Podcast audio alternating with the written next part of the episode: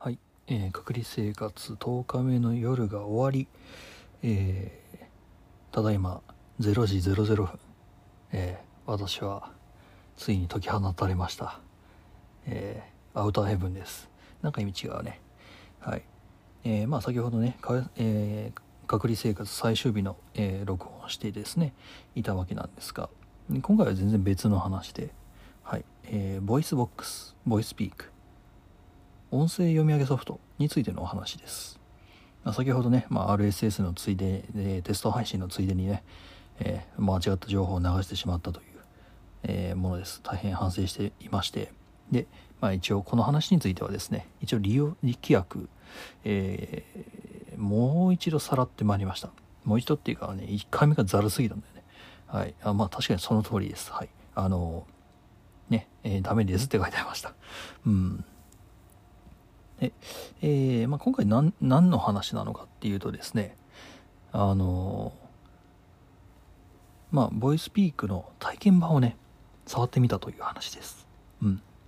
えっ、とね VOICEVOX に関しましては、えー以前、えー私がね友人がねなんか私の方に送りつけてきた歌をね、え VOICEVOX で作ってでそれを配信したという過去がえーありますので一応 VOICEVOX についてはね触ったことがあったんですね。ただまあ、えー VOICEPEAK については、えーまあ買うかどうか迷っそそもそも存在を知ったのがついさっきなのでまあそれでまあ、え YouTube 等で動画を見てね買うかどうか迷ってるよっていう話だったんで、まあ、触ってはなかったんですね。はい。というわけで先ほど体験版をね、えインストールして使ってみました。で、えー実際に、えー VOICEVOX と、えー VOICEPEAK、うん、比較をして、えー見たんですけれども。あのー私いらなくねってなりましたね。なんかすんごいなんか自信なくなりました。まあもともと自信があったと言われたら微妙なんですけど。うん。やはりね、まあ、この2つを比較するとですね、まあ、ボイスピークの方が、まあ、頭1つを抜けてます。着、えー確実に抜けてます。えーまあ値段がねあのそもそもなんだろう全然違うのでそれはしょうがないところもあるよなと思いつつね、うん。ボイえー VOICEVOX はオープンソースです。で一応フリーで配信してまして今のとこねあのぜえーただで、えーありがたいことに使わせていただきます。で、えー VOICEPEAK に関しましては今んとこね今んとこね1万5000円ダウンロード版を売られててで、まあ、私はそのクーポンが、えーつきましたので1万1000円ぐらいで売られてると。ただまあ大体1万5000円から2万円ぐらいするソフトウェアです。という風になってきた時にですね、まあ、その2万円の差をでね、えー感じるかどうか、えー2万円を、まあ、積んででもえーボイスピークの方がいいと感じるのかっていうところにね、えまあ、その体験版をやった後で、まあ、悩むわけなんですけど。うん。まあ正直積んでもいいかなってちょろちょろっと思っちゃった。ちょろっと思っちゃった。これねこの音声ねあのー出せればいいんですけどね。その皆さんにお聞かせできればいいんですけど。あのね体験版はねえーその音声ファイルのエクスポートがねできないみたいなんだ。うん。あの出力のところがねあのもうグレーアウトされてます。えっ、とまあループバックとかを使ってね無理やりその録音することは可能なんですが、えー物理上物理,、ね、物理的には可能ですが技術的にはね。ただまあそれが許されてるかどうかが分かんないんですよね。うん、うん。まあ、少なくともグレーアウトされてるってことはねまずいっていうような気がします。はい。うん。ただまあ利用規約には書いてなかったっていうのもあって現在ね一応ねその A- AHS さんにあのこれポッドキャストで流してもいいですかって、えー聞くメールをねあの打とうかなとは思ってはいるんですけど多分ダメだろうな。多分ダメだと思います。うん。はい。なのでね一応打ってはみるんですけど多分ダメですって返ってくるので多分比較する音声はねおそらく皆さんにはお届けできないっていうの。まあそうんそれそれがちょっと残念ではあるんですけれども。はい。うんどうなんでしょうね。まあ正直何に使うのってね言われたらね困っちゃうんですけどね。うんただまあこの私一応ポッドキャストやってる身でで、ね、世間的にも音声界隈っていうのが盛り上がってくるっていう現状、まあ、こういう、まあ、文字起こしであったり逆にその文字から読み上げたりっていうソフトウェアって今後だんだん盛り上がっていくというふうに思うんですよ。うんっていうところで一つまあ何でしょう今後の勉強のためにも買ってみてもいいかなと。ね、ただ問題は今後の勉強のためにもっていうんだったら VOICEVOX でもよくないというのも一つ一理あってですね。はい。もうもうぐっちゃぐちゃです今。はい。うん。まあそれをねちょっと土曜日、まあ、私の何でしょう OB の方にねご相談するよっていう話をして、えー、終わろうかな。はい。いやーほんと綺麗な声出るんだよな。参っちゃうよな。もうポッドキャスターみんなそのうちああなるんじゃないって思うぐらい綺麗な声でしたよ。ねはい。というわけです。ポッドキャストまた明日の、えー、お会いいたしましょう。ではでは。はい、えー、ミニマイストキャスト放送主のダコスです。えー、まあ、今回はボイスピークについてのお話の続きなんですけど、うん、まあ私が昨日ねボイスピークで、えー、ボイスピークによるボイスピークでのボイスピークの ね、えー、ポッドキャストというのを配信したところですね。多くの人から、うん、反応をいただいてまして、うん、実際にそのダウンロード数もすごくね思った思ったった1.5倍か2倍ぐらいのそのダウンロード数があってですね、うん、ああ多くの人に聞いていただいてるんだなっていうのもありますし。でこのボイスピークがどうこうっていう関わりの中でその新たな何でしょう縁というかいろんな人になんか教えてもらったりだとかね。うん。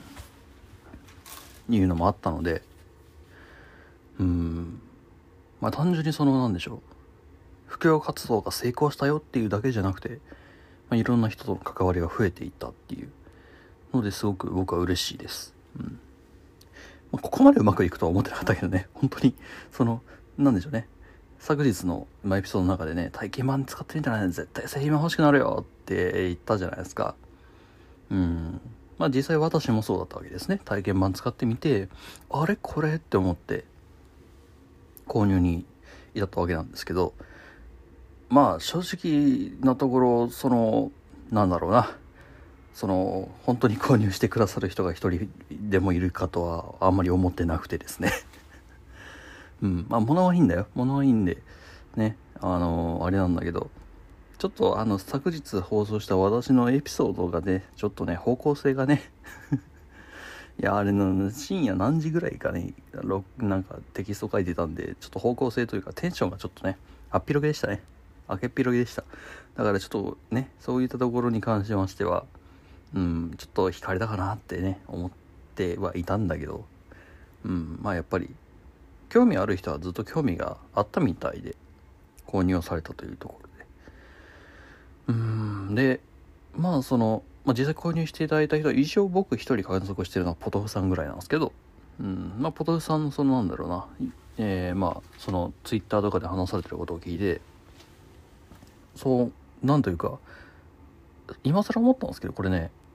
このボイスピークとかその音声を読み上げソフトですね。でなんだろうな。テイク2がないっていうことなのかな？テイク2がないというかえー、まああくまでその何でしょう。音程とかね感情とか間の取り方とかをちょいちょい調整はしていくんだけど。なんだろうな、この私が喋ってる音声のように、途中でね、こう何かしら、あの、すごい大音量でバイクが通り過ぎていったりだとか、うん、変なノイズが入ってきてしまったりだとかっていうことがね、まあ、一応理論上ないわけだ。自分から挿入しない限り。っていうところを考えると、うん、あ、なんだろう、こう、すごく手間が省けるっていうところに今更気づいた。うん、台本書いて、で調整したらしかもその調整だってまあ正直もう、まあ、合ってないようなものとまでは言わないけれども、うん、よほどのものでない限りはあんまり必要ないと、うん。まあ、感情表現をちょっとばかし入れてしまったりしてね。あくまであれナレーションのソフトウェアだからさ。うん。まあそういう意味ではえー、なんか目の前から目の前でね今 あの天井から雲がずーっと降りてきてるんですけどこの子何してんだろうね。あ登ってったわうーん。そうなんか最近同居に増えたんですよ。なんかねうちに一匹雲が住み着くようになってですね。うんいつかうちのね子のゲージの中に入っちゃいはしないかっていうのはちょっと今心配してるんだけど食べられちゃうし。うちの子にもまあ正直あんまり食べてほしくないし。どうしようかなあの子も捕まえとこうかな。まあいいんだけど。はい何の話だっけ？あそうそうそう。ここういうこのなんでしょうね。途中で挟んだりすることがないじゃない。まあある意味そのなんでしょう。脱線はしないよね。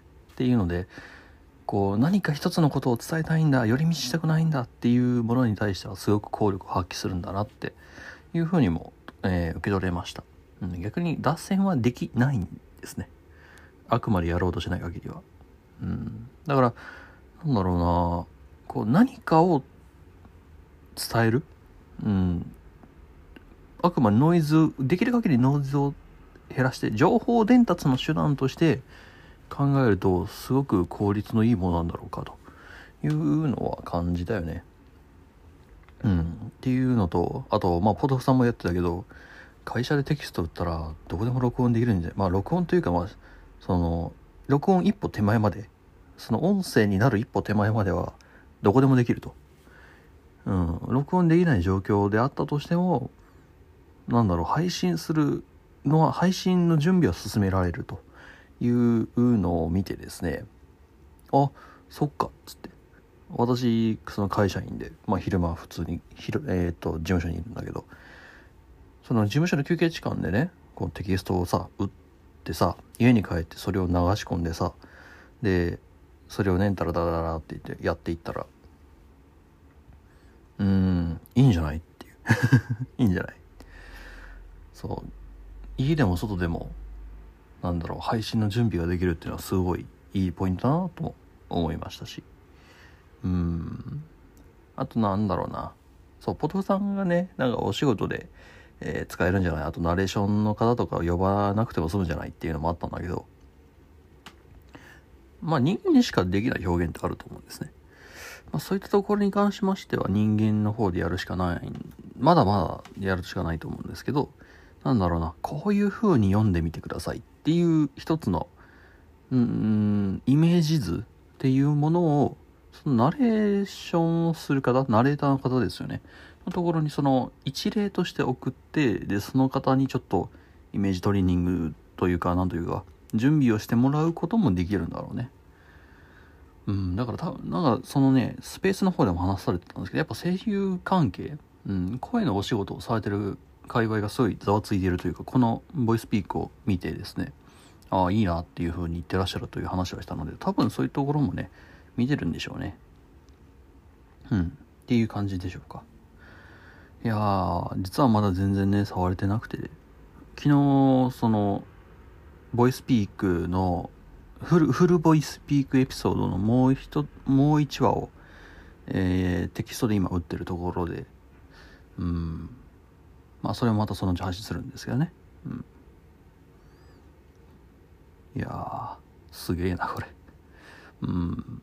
まあ、単純にそ、ね、何度も言うけど製品としてもすごいしでやっぱりそれを伝えたことによっていろんな人間というかいろんな人にね布教できたのも大きいなと思ってはいますという話でした。はい、タキャスト、まあ、どっかしらでお会いしましょう。ではでは。